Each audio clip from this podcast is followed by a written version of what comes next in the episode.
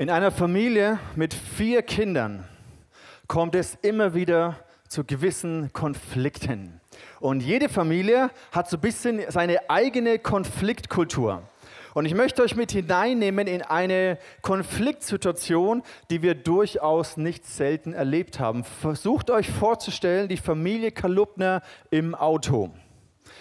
Dieses Auto hat eine Stereoanlage und seid auch eine, eine, eine ziemlich gute. Und es gibt eigentlich eine Regel, derjenige, der die Hände am Lenkrad hat, ist auch der DJ.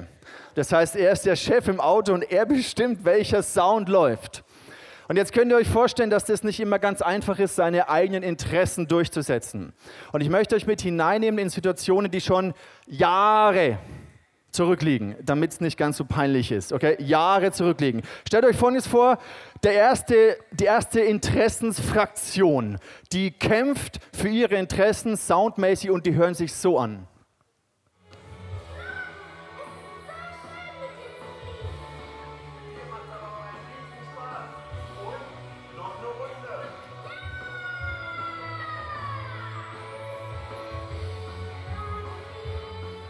Okay, das war die erste Fraktion. Für alle werdenden Väter hier unter uns, ihr wisst, was euch erwartet. Ja? Da gibt es keinen Ausweg. Dann gibt es aber auch andere Interessenskonflikte, die stehen dann eher auf diese Musik.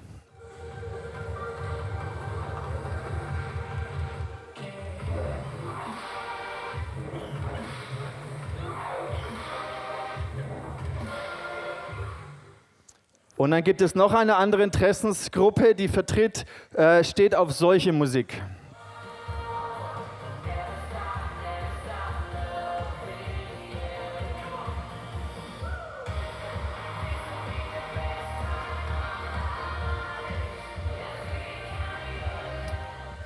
Und last but not least gibt es meistens eine Person, die sagt, können wir einfach mal gar keine Musik machen? Also ich verrate euch jetzt nicht, wer für welche Interessen kämpft, ja, wenn wir im Auto sind und wer dann immer die Oberhand gehält. Es ist nicht immer so einfach. Vor allem seit neuestem gibt es ja nicht mehr einen CD-Spieler, wo man eine CD einlegt, sondern es gibt Bluetooth. Und es hat nicht mehr der gewonnen, dessen Hände am, am Lenkrad sind, sondern es hat der gewonnen, der sich als allererstes am schnellsten mit seinem Smartphone in das Bluetooth einloggt, weil der kommt nicht mehr raus. Der ist dann der DJ. Also ihr merkt, die, die Zeiten ändern sich ja, und man muss sich anpassen und wer, nicht anpasst, der, wer sich nicht anpassen kann, der verliert. Ja. Also wir sprechen über äh, Kämpfe heute und Kämpfe ist etwas, was jeder von uns kennt und jeder von uns reagiert unterschiedlich bei diesem Wort Kämpfe. Die einen sagen, endlich mal wieder eine gescheite Männer-Message, wo es mal richtig zur Sache geht, zu Battles. Die anderen sagen, meine Fresse, ich bin am Montag in meiner Arbeit am Kämpfen, ich bin in meiner Ehe am Kämpfen, ich bin in meiner Gesundheit am Kämpfen, ich bin mit meinen Finanzen am Kämpfen, ich bin das ganze Leben nur am Kämpfen. Jetzt komme ich hier in die Kirche, muss ich auch noch kämpfen. Ja, bitte give me a break. Vielleicht fühlst du dich so, du denkst, hey, ich bin einfach gerade müde, ich bin erschöpft, es ist mir alles zu viel, ich kann gerade nicht mehr. Je nachdem, in welcher Lebenssituation du stehst, auch vielleicht je nachdem, in welcher Prägung du aufgewachsen bist, gehst du unterschiedlich mit diesem Wort oder mit diesem Thema um. Ich liebe einen Film, der ist schon ein paar Jahre alt, äh, schon ein bisschen länger her, aber in diesem Film kommt auch sehr deutlich zum Vorschein, so aus Männerperspektive. Ich hoffe auch, dass ich die Frauen heute mitgewinnen kann. Aus Männerperspektive, warum denn wir die ganze Zeit kämpfen müssen.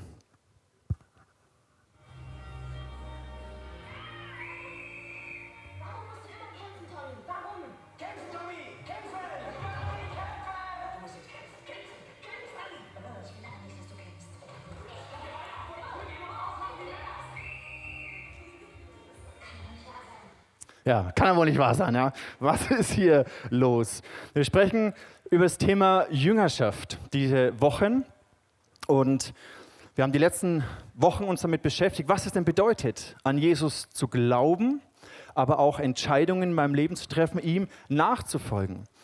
Und man muss schon so ein bisschen realisieren, Jüngerschaft, Nachfolge zu Jesus ist nicht gerade ein sehr populäres Thema weil es ist viel einfacher zu sagen, ja, ich glaube an Jesus, ich bin Christ, ich finde das Ganze gut, aber letztendlich gestalte ich mein Leben doch schon so, wie ich selber will. Und ich möchte mich nur ungern jemand anderes, anderem anvertrauen und schon gar nicht meinen Willen. Das ist ja häufig das stärkste Element unserer Persönlichkeit, unser Wille, was wir wollen und was wir für richtig finden. Und das quasi jemand anders unterzuordnen, sagen, okay, es geht nicht darum, was ich will, sondern es geht darum, was du möchtest. Das bedeutet Nachfolge. Und es fällt uns sehr, sehr schwer. Da gibt es innere Konflikte, in die wir hineinkommen, innere Kämpfe. Und ich wurde in der Vorbereitung auf diese Predigtserie, hat Gott mich immer wieder zu einem Bibelvers gebracht, den ich heute mit euch teilen möchte, und zwar aus dem Timotheus. Paulus schreibt diesen Brief an seinen Mentee, an seinen Trainee, den er quasi an die Hand genommen hat in der Nachfolge zu Jesus, und er ermutigt ihn und sagt, kämpfe den guten Kampf des Glaubens. Ergreife das ewige Leben, wozu du berufen bist und bekannt hast das gute Bekenntnis vor vielen Zeugen. Was als erstes ins Auge fällt, ist dieser Ausdruck, kämpfe den guten Kampf. Ich glaube, es gibt Kämpfe, die sind nicht gut in unserem Leben. Die sind überflüssig, die sind sinnlos, die sind auch nicht wichtig und nicht richtig für uns. Das heißt, was bedeutet das überhaupt? Gibt es überhaupt einen guten Kampf? Worum kämpfen wir? Worum geht es hier? Was schreibt Paulus? Gegen wen kämpfen wir denn? Und wie können wir in diesem Kampf, den Paulus beschreibt, siegreich sein? Das möchten wir uns heute ein bisschen anschauen. Und ich lade dich ein, mit mir zu beten für einen Moment, weil du vielleicht aus ganz unterschiedlichen Situationen eben kommst. Vielleicht fühlst du dich gerade voller Kraft. Ja, kämpfen ist genau mein Ding. Oder du sagst, hey, nee, ich, ich brauche gerade alles andere als das. Ich glaube dennoch, egal wie es dir heute Morgen geht, dass Jesus etwas für dich hat und dass du gestärkt wirst. Das ist mein Wunsch heute Morgen, dass du gestärkt und ermutigt wirst in, wirst in deinem Leben und dass wir diesen guten Kampf des Glaubens erkennen und begreifen können. Jesus, und darum bitte ich dich heute Morgen, ich will dass du selbst zu jedem Einzelnen redest. Du siehst jede Lebenssituation, die Gedanken, die Emotionen, die Erinnerungen vielleicht, die sich mit diesem Wort kämpfen verbinden. Und Heilige Geist, wir brauchen dich heute Morgen, damit wir verstehen und begreifen, was Gott uns mitgeben möchte. Und darum bitte ich dich, Heiliger Geist, rede zu uns. Amen. Lass uns zuerst mal angucken, worum es überhaupt geht. Und es geht, wenn Paulus darüber schreibt, ergreife das Leben, zu dem du berufen bist, geht es um dein Leben. Nicht, nicht mehr oder weniger. Es geht um deine Zukunft. Es geht um dein Leben. Paulus sagt hier, ergreife das ewige Leben, wozu du berufen bist. Dieses ewige Leben, es hat etwas damit zu tun, was Gott sich gedacht hat für dein Leben. Und zwar weit über die Zeitspanne deines Lebens hier auf diese Erde hinaus. Dein Leben endet nicht mit dem Tod, mit dem körperlichen Tod sondern da gibt es eine Ewigkeit, die auf dich wartet. Und in dieser Ewigkeit hat Gott etwas für dich vorbereitet. Und Paulus macht uns Mut, das zu ergreifen. Und er schreibt es im Kontext von dem Kampf deswegen, weil der Teufel genau versucht, das zu zerstören, dich zu berauben, das wegzunehmen von dir, das Potenzial, die Bestimmung, die Gott eigentlich auf dein Leben gelegt hat. Das ist die Absicht des Teufels. Und wir schauen uns in dieser Serie immer wieder diese fünf Lebensbereiche an. Den Lebensbereich des Glaubens, der Beziehungen, unserer Ressourcen, unserer Gesundheit und unserer Arbeit. Und wenn Paulus schreibt, ergreife das Leben, zu dem du berufen bist. Überleg dir mal für einen Moment, wie würde das denn aussehen, wenn in diesen fünf Lebensbereichen die Bestimmung, die Berufung Gottes in deinem Leben durchbricht? Überleg mal, was es für deinen Glauben bedeutet. Jesus sagt, nichts ist unmöglich dem, der glaubt. Er sagt, wenn du nur Glauben hast wie ein Senfkorn, dann können wir Berge versetzen. Unser Leben ist ein Leben des Glaubens. Wie wäre es, wenn du so stark und gegründet bist in deinem Glauben, in deiner Beziehung zu Gott, dass egal was kommt in deinem Leben, egal welche Kämpfe da sind, du gehst stark dahin durch, weil du hast eine Kraftquelle, aus der du schöpfen kannst. Wie wäre es im Bereich deiner Beziehungen? Was ist die Bestimmung? Wozu hat Gott dich berufen? Was darfst du ergreifen im Bereich deiner Beziehungen? Wir sprechen hier zum Beispiel von diesem Kreislauf von Liebe und Respekt in einer Ehe, in einer Partnerschaft. Wir sprechen von der Kraft der Vergebung. Wir sprechen davon, dass Herzen immer wieder zusammengeschweißt werden.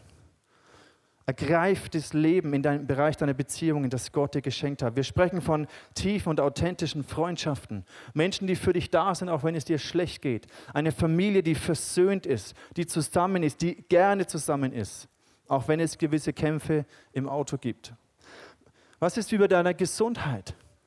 Was ist die Bestimmung Gottes im Bereich deiner Gesundheit? Was möchte Gott, dass du lebst? Wie möchte Gott, dass du lebst? Dass du deine Ressourcen verwaltest. Ich glaube, Gott hat dich dazu berufen und bestimmt ein Verwalter von Überfluss zu sein. Das Ziel ist nicht, dass du gerade so klar kommst mit deinen Finanzen oder mit deiner Zeit, mit deinen To-Dos, sondern dass du aus den Vollen schöpfen kannst. Ein Verwalter von Überfluss, dass du geben kannst, dass du mehr hast als genug, dass du großzügig sein kannst.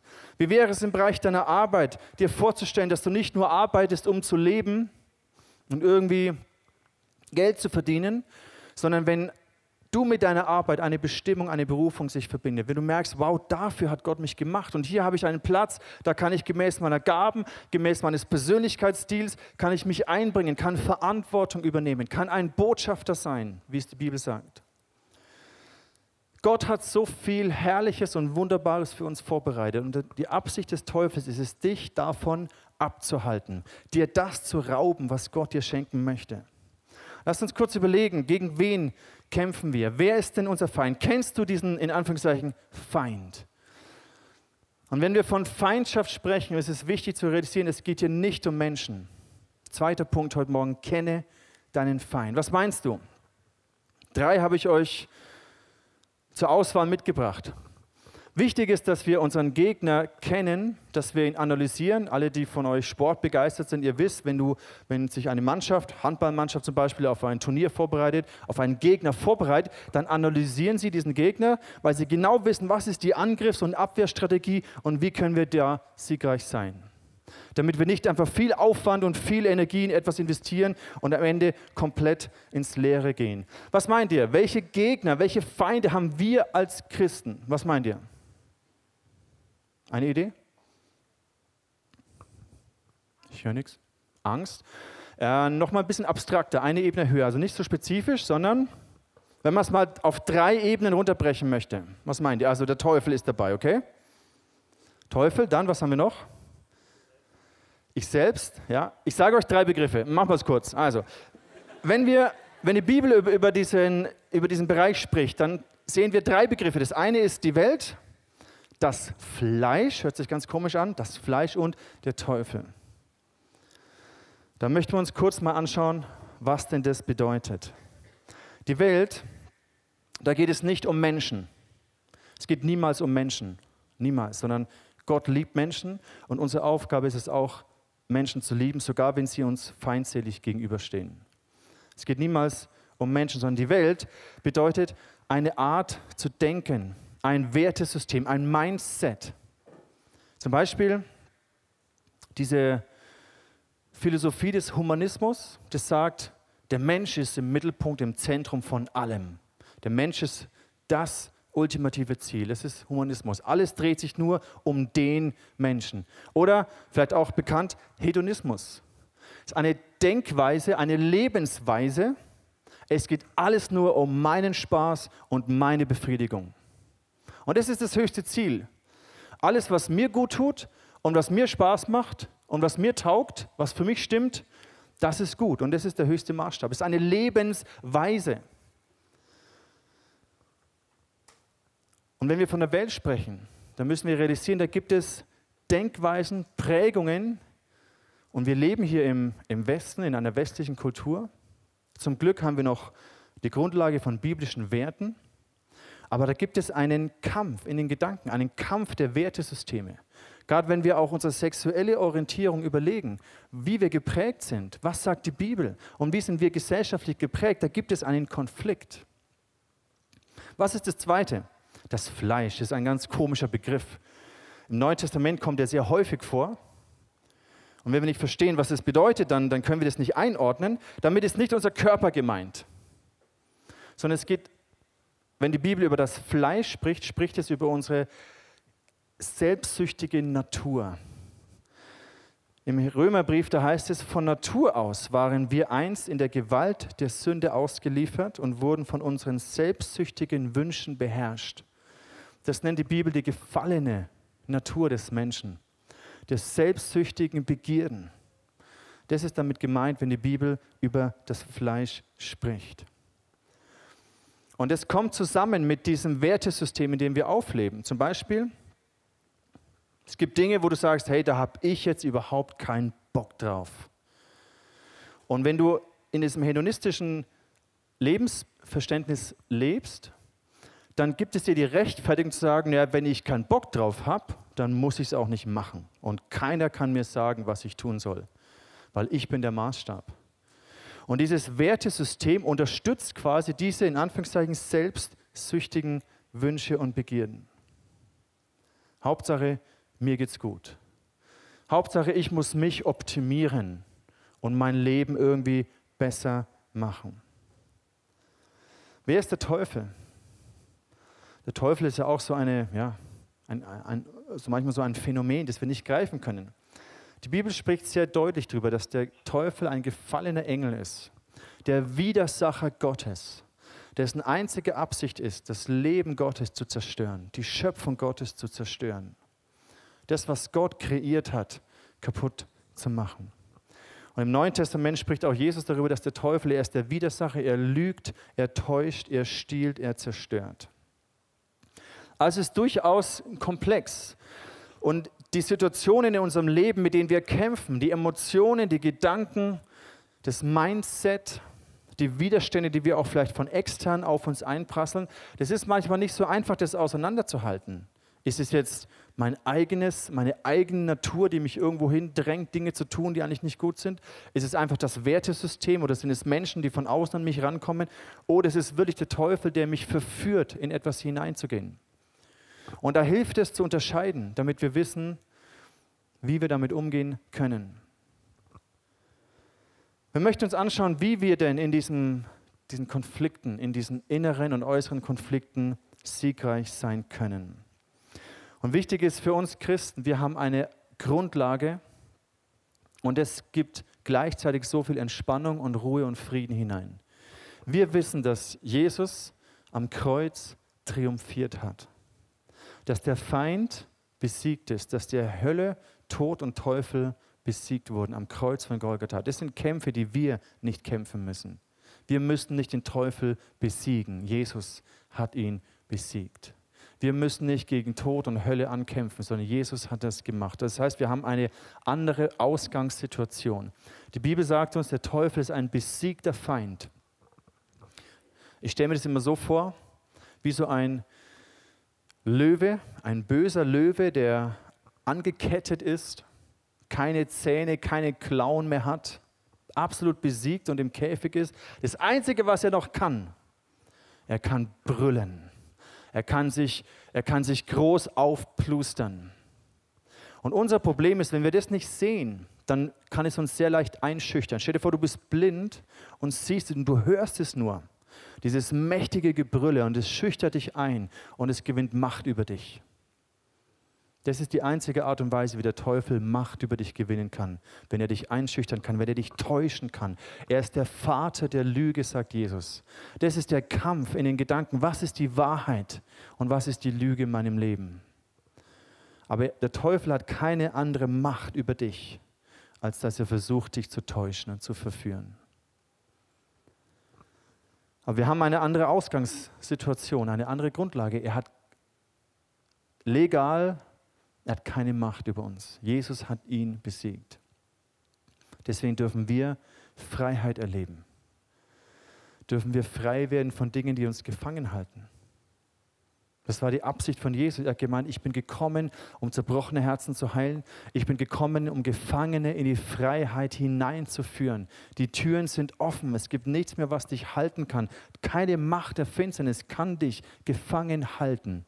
Du kannst dich nur selber in deinem Kopf dafür entscheiden.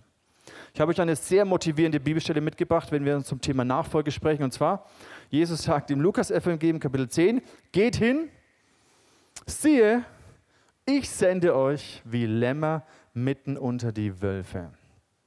Wer findet die Stelle durchaus motivierend? Niemand. Das ist schon krass. Was, was meinst du denn? Zum einen sagt Jesus ja, ich sende euch in die Welt. Er sagt, hey, so wie sie mich gehasst haben, werden sie euch hassen. Wenn ihr diesem Geist dieser Welt widerstrebt, diesem Humanismus, diesem Hedonismus, all diesem Wertesystem, wenn ihr anders seid, wenn ihr eine Meinung vertretet, die nicht populär ist, dann werden die Leute euch ablehnen. Wenn ihr für mich und meinen Namen einsteht, sagt Jesus, dann kann es durchaus sein, dass Menschen sie euch ablehnen, dass sie euch sogar hassen als Christen. Er sagt, ja, ich sende euch mitten unter die Wölfe. Da gibt es die Wölfe. Das ist real. Es hört sich an wie so ein Suizidkommando. Irgendwie. Stellt euch vor, so ein kleines Lämmchen, ja, rennt, rennt auf so, eine Wol auf so ein Wolfsrudel, auf so ein böses Wolfsrudel zu. Sagt, ich mache euch fertig. Ja. Du denkst, ja, was, das ist ja ein Witz, was soll denn das? Das hat er überhaupt keine Chance. Interessant ist, dass wir als Lämmchen, wenn man es mal in diesem Bild bleiben möchte, als Schafe, wir sind niemals alleine unterwegs, sondern wir haben den guten Hirten. Wir haben den guten Hirten. Wir haben Jesus an unserer Seite. Er hat uns versprochen, geht hin in die Welt und ich bin bei euch alle Tage. Wir haben den guten Hirten an unserer Seite. Und mit diesem guten Hirten, es, ist, es sind nicht wir, die die Wölfe vertreiben und gegen die Wölfe ankämpfen, sondern der gute Hirte ist mit uns. Und er hat Macht und Autorität über den Feind. Und deswegen sagt Jesus, geht hin auch wenn ihr ins Wolfsrudel hinein, auch wenn ich euch ins Wolfsrudel hineinsende. Vielleicht ist deine Arbeit für dich am Montagmorgen manchmal gefühlt wie so ein Wolfsrudel. Du bist der einzige Christ und du hast Werte und du wirst gemobbt oder wie auch immer. Andere sind gegen dich oder du wirst benachteiligt, wie auch immer. Es fühlt sich vielleicht so an wie ein Wolfsrudel, aber Jesus möchte dir Mut machen, sagen, ich bin bei dir geh hin in die Welt. Ich habe euch nicht raus aus der Welt gerufen, in ein christliches Ghetto hinein, sondern geht rein in die Welt. Geht dahin, wo es finster ist. Ich bin bei euch. Und gleichzeitig dürfen wir wissen, dass ohne Jesus haben wir sowieso keine Chance. Deswegen bedeutet Nachfolge immer wieder eng mit Jesus zu laufen. Das ist der Schlüssel bei allem, was du tust, bei all den Entscheidungen, die du triffst, eng mit Jesus zu laufen, zu wissen, mein Hirte ist bei mir. Das gibt dir Frieden inmitten von jedem Sturm. Das gibt dir Frieden inmitten von Konflikten, inmitten von Anfeindungen, wenn du weißt, mein Jesus ist an meiner Seite. Lasst uns mal eine Stelle aus dem Jakobusbrief anschauen. Ich möchte euch, versuche euch zwei Schlüssel jetzt mitzugeben, wie ihr in diesen alltäglichen Konflikten in dem Leben eures Glaubens überwinden könnt, erfolgreich sein könnt. Und zwar Jakobus 1, Vers 4, äh, Vers 2. Seht es als einen ganz besonderen Grund zur Freude an, meine Geschwister, wenn ihr Prüfungen verschiedenster Art durchmachen müsst. Ihr wisst doch, wenn euer Glaube erprobt wird und sich bewährt, bringt das Standhaftigkeit hervor. Und durch die Standhaftigkeit soll das Gute, das in eurem Leben begonnen hat, zur Vollendung kommen. Dann werdet ihr vollkommen und makellos sein und es wird euch an nichts mehr fehlen. Eine sehr interessante Stelle. Ich hoffe, dass sie uns hilft heute Morgen. Das erste Wort Prüfungen ist sehr interessant. Erachtet es als einen Grund zur Freude, wenn ihr Prüfungen durchmachen müsst. Wer von euch kennt dieses Gefühl von Prüfungsangst? Schon mal erlebt, ja? Du denkst dir entweder eine Klausur oder ich weiß noch meine, meine, meine äh, Führerscheinprüfung. Das erste Mal habe ich es nicht geschafft, durchgefallen, irgendeinen blöden Fehler gemacht. Ich habe mich so mies gefühlt. Und es ist so natürlich, dass wir Prüfungsangst haben. Es gibt natürlich Extreme, wo wir wirklich Panik haben und Blockaden und Blackouts und nicht mehr das, was wir eigentlich können, zu Papier bringen. Warum haben wir so viel Angst vor Prüfungen? Warum ist Prüfung so etwas Unangenehmes? Warum schreibt Jakobus dann noch, hey, freut euch, freut euch, wenn ihr geprüft werdet? Denkst du, ja, alles andere als Freude. Prüfungen sind immer mit der Angst verbunden zu versagen, natürlich. Wenn ich durch eine Führerscheinprüfung durchfalle, muss ich es nochmal machen. Es kostet einen Haufen Geld, ist ätzend. Wenn ich durch zu viele Prüfungen durchfalle oder sie zu schlecht mache, kann ich vielleicht nicht ins nächste äh, Schuljahr gehen oder bekomme den Job nicht oder die Ausbildung, wie auch immer. Also Prüfungen sind Teil unseres Lebens aber manchmal ein sehr, sehr nerviger Teil. Das gefällt uns nicht. Versuch's mal, Prüfungen von einer anderen Perspektive zu betrachten. Und vielleicht verstehen wir dann, warum Paulus sagt, erachte es als lauter Freude. Prüfungen, je schwieriger eine Prüfung ist, in die du reinkommst, zeigt dir eigentlich nur, wie du dich entwickelt hast. Wenn du den Führerschein, wenn du die Führerscheinprüfung machen darfst, dann heißt es, du bist bald 18 Jahre alt, bist gleich bald volljährig. Das ist ein Grund zur Freude. Juhu! Wenn du in der 10. Klasse eine Prüfung schreibst in einer Schule, dann zeigt es ja auch, dass du die siebte und die achte und die neunte geschafft hast, dass du dich entwickelt hast. Und wenn die Prüfung echt anspruchsvoll ist, dann zeigt es nur, dass, du, dass da eine Entwicklung ist und dass du gut geworden bist. Im Computer, ich bin zwar nicht so der Computerspielertyp, aber es ist genau simpel. Wenn du ins nächste Level kommst, ist es immer schwieriger. Aber du freust dich ja, dass du im nächsten Level bist. Und weil du dich freust über dieses nächste Level, gehst du auch motiviert in diese Prüfung hinein. Und vielleicht kann es so ein bisschen diese Perspektive deine Prüfungsangst nehmen. Je schwieriger die Prüfung, desto mehr zeigt es, was du schon alles kannst und wie gut du eigentlich schon bist, beziehungsweise sein solltest oder könntest. Paulus schreibt hier auch, dass wir Prüfungen verschiedenster Art durchmachen. Lass uns mal ein bisschen mehr auf eine emotionale Ebene kommen. Prüfungen verschiedener Art. Ich weiß, es gibt Menschen hier, die haben ganz schön zu kämpfen mit ihren Finanzen. Und da gibt es aber andere, also die haben zu wenig Finanzen. Es reicht immer nicht, du kommst nicht klar, es ist echt schwierig, mit deinem Budget durchzukommen. Da gibt es andere, die haben vielleicht zu viel davon. Das ist eine andere Art Prüfung. Mit viel Geld umzugehen, ist auch eine Prüfung. Vielleicht bist du hier als Single und denkst dir, es sind Prüfungen, es sind Herausforderungen, die ich als Single, mit denen ich zu kämpfen habe. Aber als Eltern oder in einer Beziehung hast du auch Herausforderungen anderer Art. Deswegen schreibt Paulus verschiedenste Arten von Prüfungen. Vielleicht denken wir dann manchmal, ja, ey, ich, ich hätte auch mal gern die Probleme von richtig reichen Leuten. Ja? Hast du schon mal überlegt, ja? Das Problem, was ich mit einer Million machen soll, das hätte ich auch mal gerne. Kann man da nicht mal irgendwie tauschen oder so? Ja? Warum muss ich immer nur der sein, der damit Probleme hat, zu wenig Geld zu haben? Und als Single denkst du dir, ich hätte auch mal gern die Probleme von dem Ehepaar. Und als Ehepaar denkst du dir, oh Mann, hey, ich hätte, naja, wollen wir jetzt nicht vertiefen. Verschiedenste Art. Interessant ist auch dieses Wort, was Paulus hier mit Prüfungen gebraucht. Das ist ein interessantes griechisches Wort, da steckt genauso die Versuchung drin. Und Prüfung und Versuchung sind zwei verschiedene Dinge. Und wichtig ist für uns herauszufinden, ist die Situation, in der ich drin bin, eine Versuchung oder ist es eine Prüfung? Warum ist das entscheidend? Weil vor einer Prüfung, eine Prüfung soll ich annehmen. Da soll ich mich dem stellen die soll ich umarmen, sagen, ja, ich nehme diese Prüfung an, ich gehe in diese Prüfung rein, ich gehe da durch. Eine Versuchung musst du widerstehen. Und das ist ein, großer, ist ein großer Unterschied. Wenn der Teufel dich versucht, verführt zur Sünde, dann müssen wir lernen, Nein zu sagen, zu widerstehen, raus aus dieser Situation zu gehen. Ich war am Sonntag hier auf einem, auf einem Event hier im Korns und ähm, haben mich dann, die, die Franzi war auch dabei, waren hier so, ähm, ja, ist ja wurscht, viel, viele Leute. Und da habe ich mir ein Getränk geholt und kurz vorher war ich auf der Bühne, habe ein bisschen was über das Eis hier erzählt. Und dann hole ich mir ein Getränk und die Franzi war hier vorne und dann spricht mich ein bildhübsches Mädchen an und sagt, ja, das ist ja toll, was ihr macht und überhaupt und erzähl mal. Und ich wollte nicht unhöflich sein und sagen, hey, ich rede nicht mit dir. Ich wollte aber auch nicht alleine jetzt mit dieser hübschen Frau reden. Und deswegen habe ich dann Franzi immer so, ah, ah, komm her, und dann kam sie und dann haben wir zusammen mit dem Mädel geredet. War ja auch cool. Also es gibt Situationen, da musst du raus oder da musst du dich anders verhalten, als wenn du weißt, hey, wow, das ist eine Versuchung, jetzt in Anführungszeichen. Es gibt Situationen, da musst du raus. Da musst, dem musst du widerstehen. Gibt es vielleicht Bedürfnisse?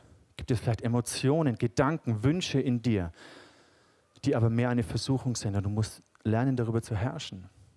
Da gibt es andere Situationen, die musst du annehmen, eine Prüfung. Die musst du annehmen, da musst du mit Gott durchgehen.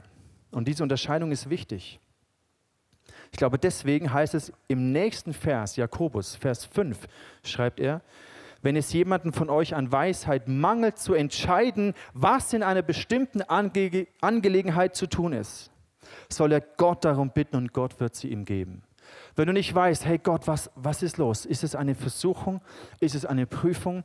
Ist es ein guter Kampf des Glaubens? Ist es ein Kampf, der nicht für mich bestimmt ist, der, der nichts mit mir zu tun hat? Soll ich nicht in diesen Kampf hineingehen?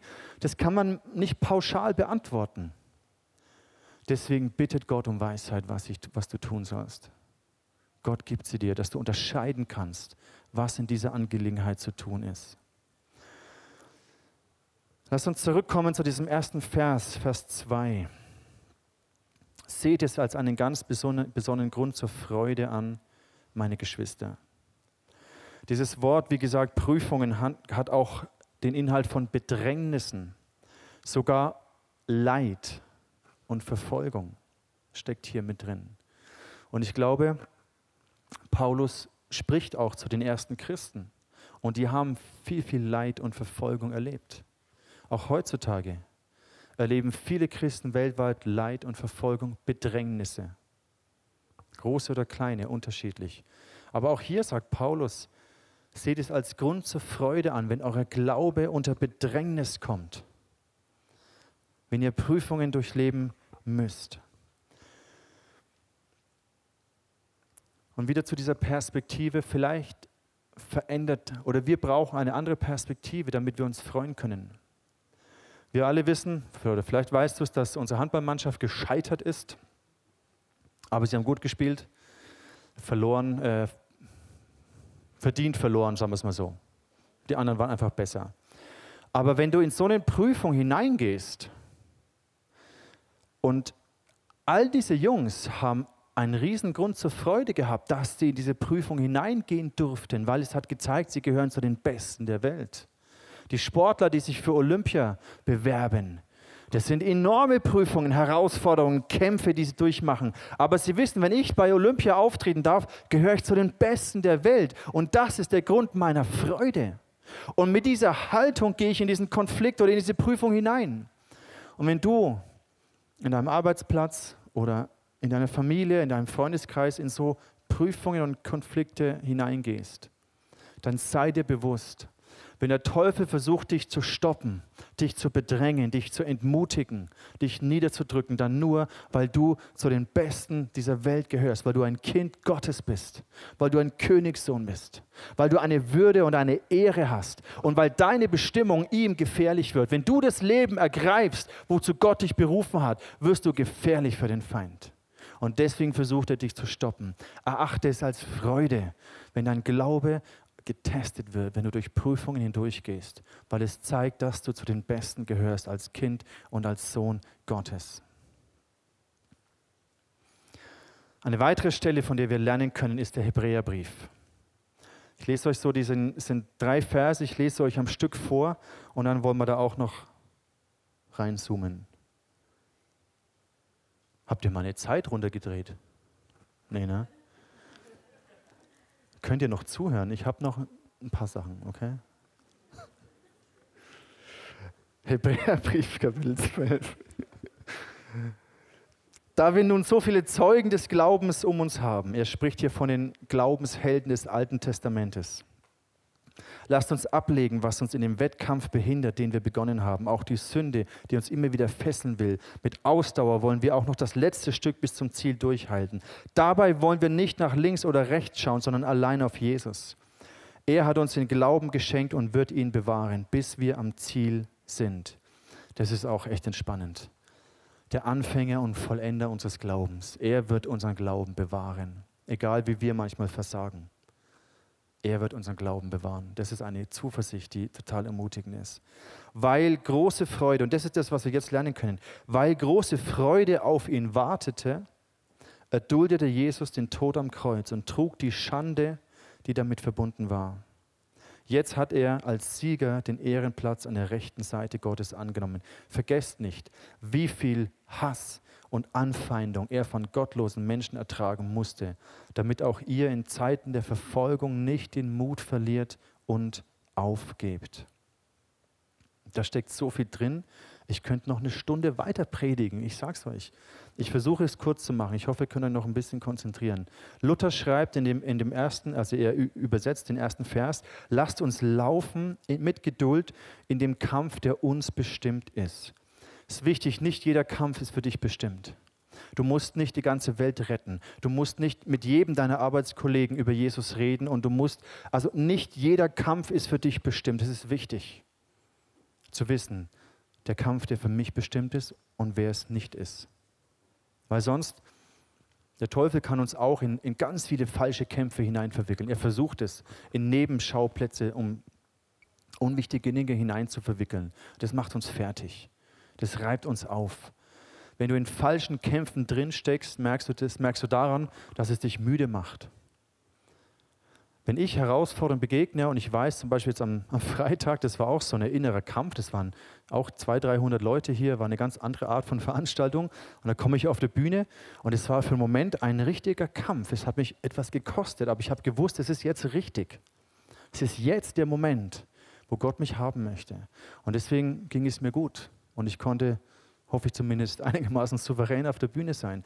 Also zu wissen, welcher Kampf ist für dich bestimmt und welcher nicht, ist ganz entscheidend, damit du nicht aufgerieben wirst. Und dann in der Schlachterübersetzung, Vers 2, lasst uns mit Ausdauer laufen im Kampf und dann, indem wir hinschauen auf Jesus, dem Anfänger und Vollender des Glaubens. Unsere Strategie ist immer auf Jesus zu gucken. Jesus, was, was passiert? Jesus, bist du da? Jesus, bist du vor mir da durchgegangen? Und dann Jetzt kommt der Schlüssel. Weil große Freude auf ihn wartete, erduldete Jesus den Tod am Kreuz. Die Freude, die Jesus vor sich gesehen hat, hat ihm die Kraft gegeben, durch die momentane Situation durchzugehen. Jesus hat gelitten als Mensch. Es war nicht souverän am Kreuz. Die Ablehnung, die Schande, die Verachtung der Menschen, die hat er gespürt. Er war nicht auf Wolke 7. Er hat gelitten als Mensch.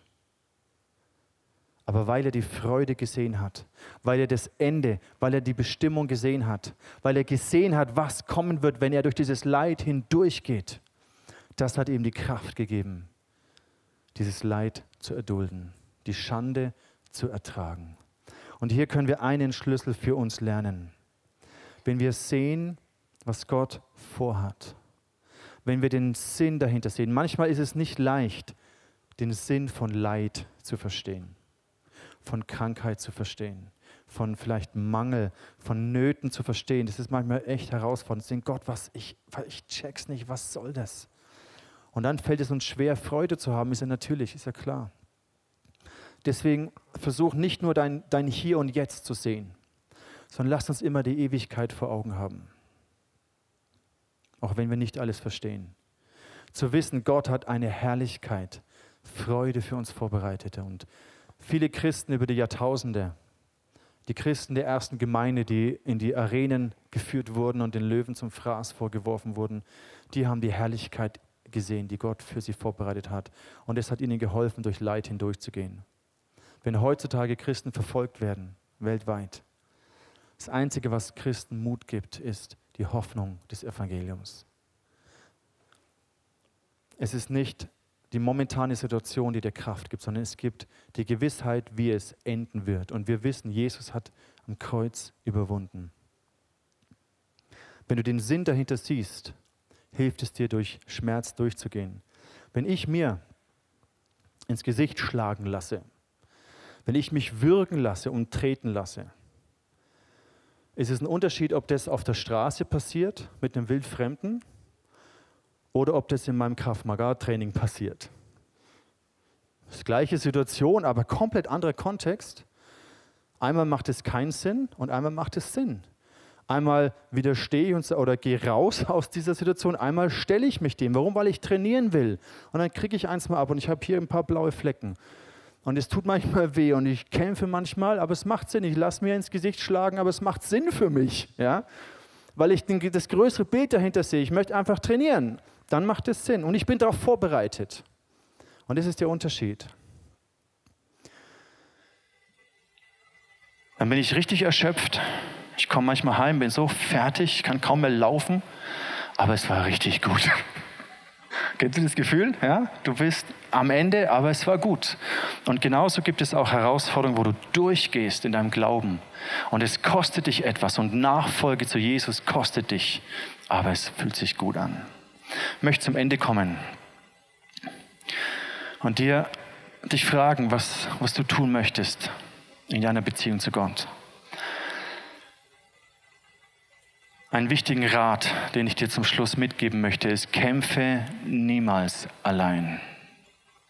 Wir sind als Christen, wir können alleine das einzelne Lämmchen auf einen Wolfsrudel, du hast keine Chance. Wir brauchen die Gemeinschaft. Kämpfen niemals allein. Alle, alle Frauen motiviert dieses Bild hier wahrscheinlich von dem Film 300, ja, voll der romantische ähm, Frauenfilm. Kämpf niemals allein. Ich versuche die, die Frauen zu gewinnen bei so einem Kämpferthema. Kämpfe niemals allein. Du brauchst, ich brauche, wir brauchen Freunde. Gemeinschaft, Familie. Wir brauchen Gemeinde. Wir brauchen Brüder und Schwestern neben uns. Wir haben dir heute einen Zettel auf deinen Stuhl gelegt. Next Step. Letzte Woche hatten wir auch so ähnliche Zettel, die waren für dich ganz persönlich. Für deine Bibel, für deine Zeit mit Gott. Dieser Zettel heute, lass uns öffentlich machen, welchen nächsten Schritt du gehen möchtest.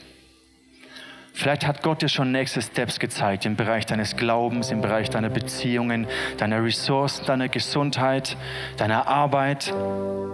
Dann möchte ich dich einladen, schreib doch diesen Step, während die Band jetzt hier spielt, schreib doch das hier drauf, ohne deinen Namen ganz anonym. Schreib einen oder zwei nächste Steps mit hin. Und dann haben wir links und rechts haben wir so Pinwände. Unser Welcome-Team wird es vorbereiten. Und dann, während die Band spielt, komm vor und pin das dorthin.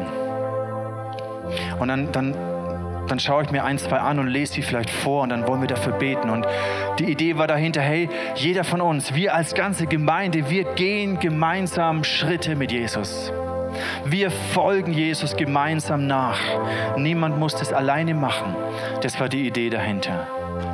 Ich lade dich ein, für einen Moment einfach innezuhalten. Ich bete noch für dich vorher. Und dann schreib es drauf, was für Schritte Gott in deinem Leben in diesem Jahr mit dir gehen möchte. Und dann komm vor und dann pinnen wir das dahin und dann beten wir dafür.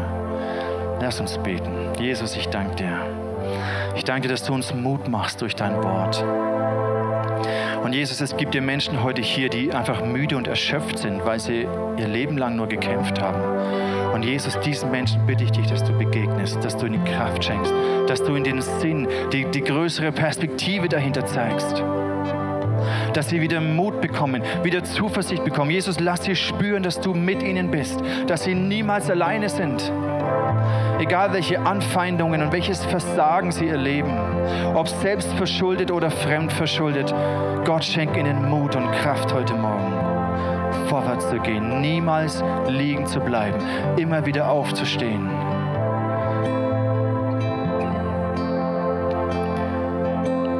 Schenke uns die Freude unserer Erlösung. In deinem Wort heißt es, die Freude am Herrn ist meine Kraft. Lass uns das als Kraftquelle entdecken, dass wir sehen, die Freude, die du uns vor uns hingelegt hast, die uns erwartet wird, unsere Bestimmung in der Ewigkeit und auch hier schon auf dieser Welt. Und gib uns den Mut und die Kraft, durch Prüfungen durchzugehen. Gib uns die Weisheit, Versuchungen zu widerstehen und Prüfungen anzunehmen.